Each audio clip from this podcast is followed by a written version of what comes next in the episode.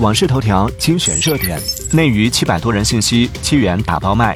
南京二月一号起可申请公积金贷款购买法拍房，多地出现免费送房消息。业内人士提示，购房者还需多方核实，免费送房背后普遍存在高息贷款。二零二四年进口网络游戏审批信息发布，共三十二款游戏获批。泰国机场公司预计，今年将有八百万中国游客赴泰，将要去年翻番。